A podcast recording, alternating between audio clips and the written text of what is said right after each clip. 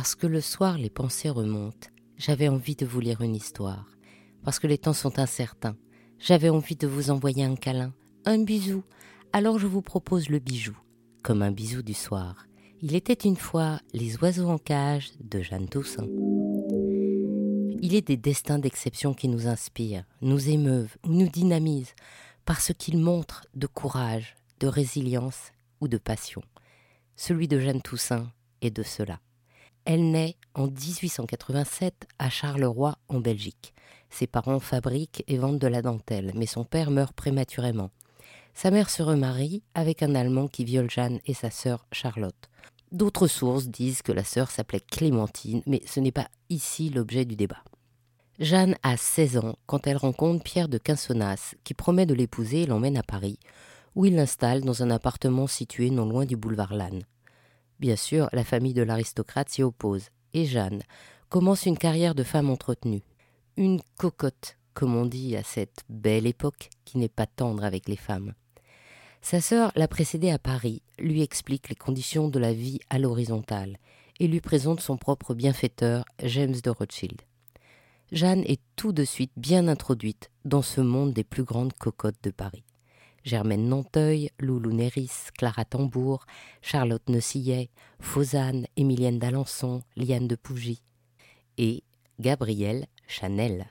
Elle devient l'amie de Coco et fabrique pour elle des sacs en feutrine, en brocart oriental et en perles de rocaille qui font un tabac auprès de la haute société. Jeanne Toussaint est célèbre et connue pour son caractère bien trempé. On la surnomme Pampan non pas en référence à un lapin, mais pour souligner sa façon de rembarrer ce qui lui déplaise. Maintenant, installée dans un petit hôtel particulier de la rue Georgeville, tout près de la place Victor Hugo, elle sélectionne ses relations et cherche à la fois la respectabilité et le grand amour.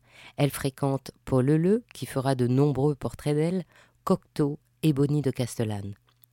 En 1913, lors du ballet de Diaghilev, Le Sacre du Printemps, le baron Élie Doissel futur président de Saint-Gobain, lui propose son amour et le mariage.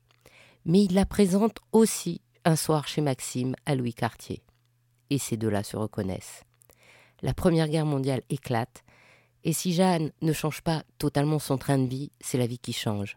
Ses Allemands sont sous les drapeaux, la belle époque est terminée, et Jeanne a 26 ans. C'est le début de sa liaison avec Louis Cartier qui l'initie à la joaillerie. Dès le début des années 20, elle dispose de son bureau chez Cartier. Elle ne dessine pas, mais elle sait travailler avec les dessinateurs de la maison. Edmond Forêt, Charles Jacot, Gérard de Souche et Peter le Marchand. Elle est originale et révolutionne le style des créations de la maison. Elle s'inspire d'un univers fantasmagorique peuplé de dragons, de chimères, elle s'inspire de l'exotisme de l'Inde et de l'Orient et surtout des animaux.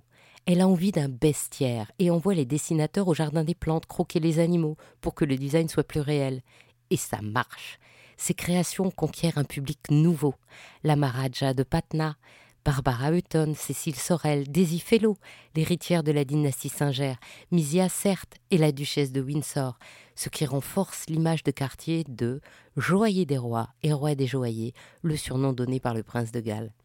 Seul bémol à l'ascension de Jeanne, la famille Cartier a catégoriquement refusé que Louis l'épouse. La Première Guerre mondiale a fait évoluer les mentalités, mais pas jusque-là.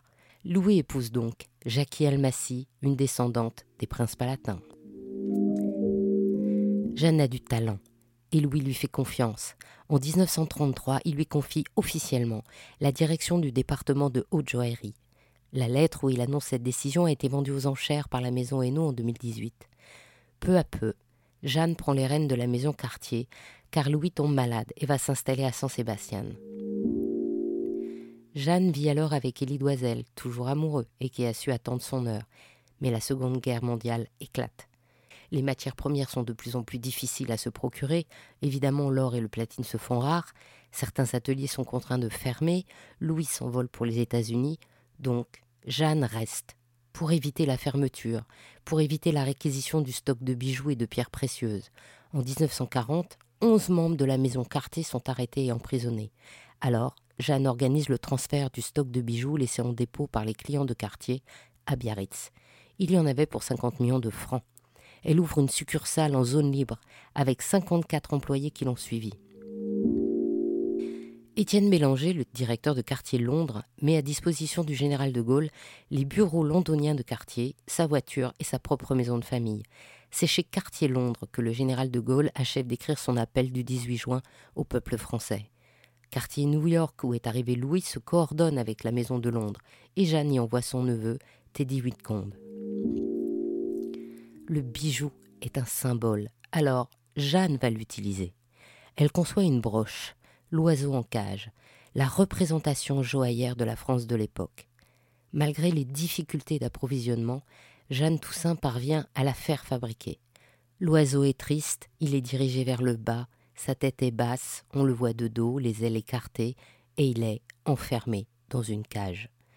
Le corps est fait d'une émeraude cabochon, la tête ornée d'un saphir cabochon, le bec souligné de diamants baguettes, les ailes pavées de diamants ronds et la queue rehaussée d'un triangle en diamant et de diamants ronds sur une monture en or et platine.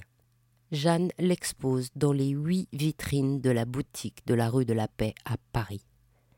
La Gestapo réagit immédiatement au caractère séditieux du bijou. Jeanne Toussaint est arrêtée. Interrogée, elle affirme que le bijou aurait été créé en 33 pour la soprano, actrice, star de l'époque Yvonne Printemps, surnommée le Rossignol. L'oiseau en cage n'a rien d'un rossignol, et les Allemands ont très envie de faire un exemple.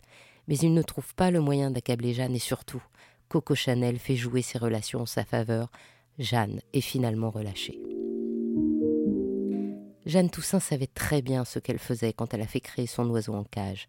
Elle mesurait parfaitement la force symbolique qui est intrinsèque au bijou, puisqu'il se charge de l'émotion et de la pensée de celui qui le conçoit, mais aussi de celui qui l'offre et aussi de celui qui le reçoit. La preuve. En 1944, à la Libération, elle fait fabriquer une autre broche patriotique qu'elle appellera simplement l'oiseau libéré. L'oiseau se dresse sur ses pattes, bien en face, les ailes déployées, il est devant sa cage dont la porte est ouverte. Ses ailes sont en lapis lazuli, sa tête en diamant taille rose sur platine et son corps en corail, bleu, blanc et rouge. Il a l'air cette fois d'un rossignol, et son bec entr'ouvert donne l'impression qu'il chante la liberté retrouvée, la fraternité de ceux qui sont vivants et l'égalité de ceux qui sont revenus. Ce symbole est tellement représentatif que beaucoup se l'approprient.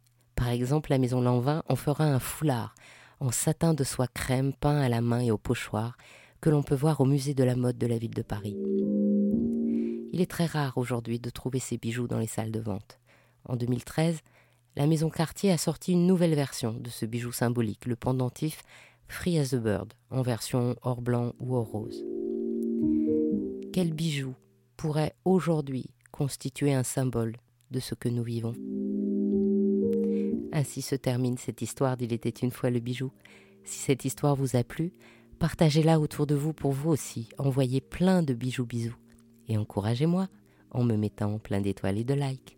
À demain pour un prochain bijou, un nouveau bisou du soir.